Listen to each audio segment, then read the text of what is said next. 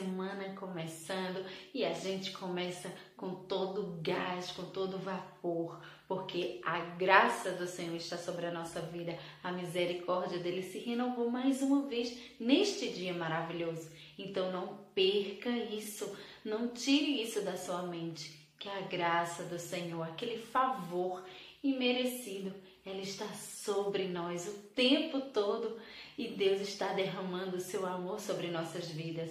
Lembre-se, talvez você não esteja vendo, mas o Senhor está te livrando de muitas coisas.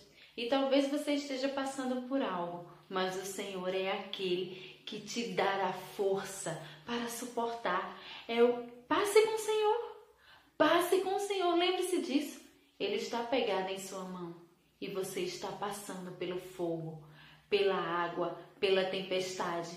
É o Senhor que está te guiando e te amparando e te dando forças. Tenho certeza que você vai sair mais forte dessa situação. Então vamos lá. Pegando a sua Bíblia em Mateus 15, a partir do verso 21. Olha só. Partindo Jesus dali, retirou-se para os lados de Tiro e Sidom.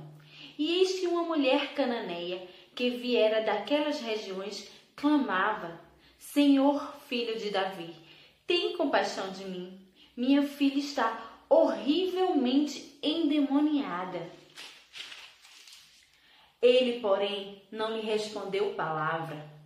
E os seus discípulos, aproximando-se, rogaram-lhe: Despede-a, pois vem clamando atrás de nós. Mas Jesus respondeu: não fui eu enviado senão às ovelhas perdidas da casa de Israel? Ela, porém, veio e o adorou, dizendo: Senhor, socorre-me. Então ele respondeu, disse: Não é bom tomar o pão dos filhos e lançá-lo aos cachorrinhos. Ela, contudo, replicou: Sim, Senhor. Porém, os cachorrinhos comem das migalhas que caem da mesa dos seus donos. Então lhe disse Jesus: Ó oh, mulher, grande é a tua fé. Faça-se contigo como queres. E desde aquele momento sua filha ficou sã. Que história extraordinária! Mas hoje eu quero falar com você não muito a respeito dessa mulher e o que ela pediu, mas eu quero meditar com você aqui a fala dos discípulos a postura daqueles doze homens que Jesus escolheu para andar com ele. Olha só, vem uma mulher que está ali aflita por conta da sua filha, que está passando por um momento muito difícil. E os discípulos se incomodam com aquela mulher pedindo ajuda a Jesus. Olha só, vamos ler mais uma vez o que os discípulos falam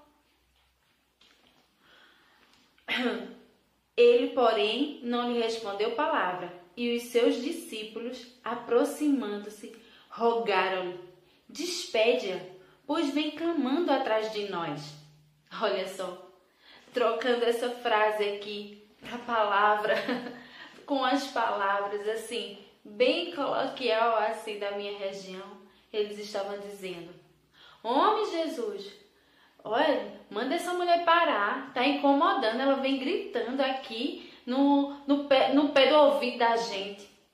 Então, despede ela aí, vai, vai, manda essa mulher ir embora.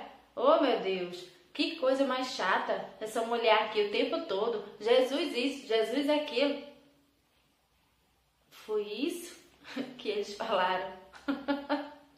aqui você pode confirmar no verso 23 despede, porque vem clamando atrás de nós. Nossa, eu não sei como você vê os discípulos, se você vê esses homens aqui como ah, eles eram homens ali que estavam sendo tratados por Jesus. Eram homens que depois disseminaram o evangelho para muitos lugares. Mas esses homens aqui teve esse tipo de comportamento. E muitas vezes nós também.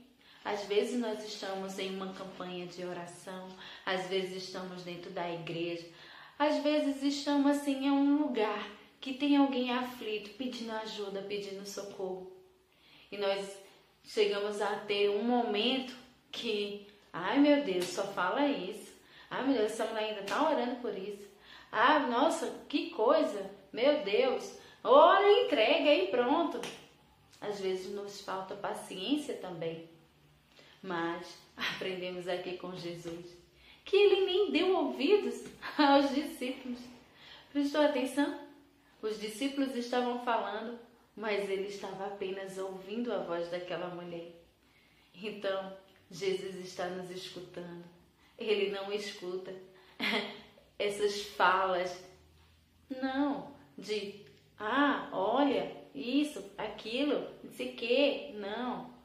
Jesus, ele escuta o clamor, ele escuta o clamor do seu povo, ele escuta o clamor de quem está pedindo socorro.